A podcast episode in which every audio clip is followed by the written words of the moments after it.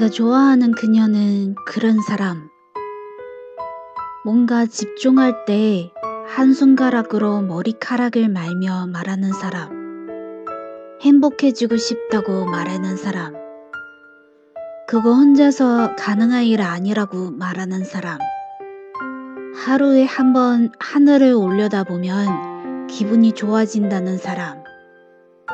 한강 다리를 지나며 그날그날 다른 노을 풍경을 디카로 찍어 모은 사진이 200장도 넘는다는 그런 사람. 일요일 저녁이면 왠지 국수 같은 걸 먹어야 되지 않겠냐며 만나자는 사람.